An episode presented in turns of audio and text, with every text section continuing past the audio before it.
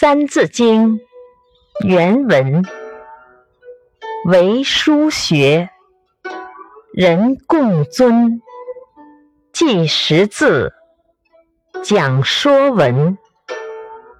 解释：在六艺中，只有书法现在还是每个人都推崇的。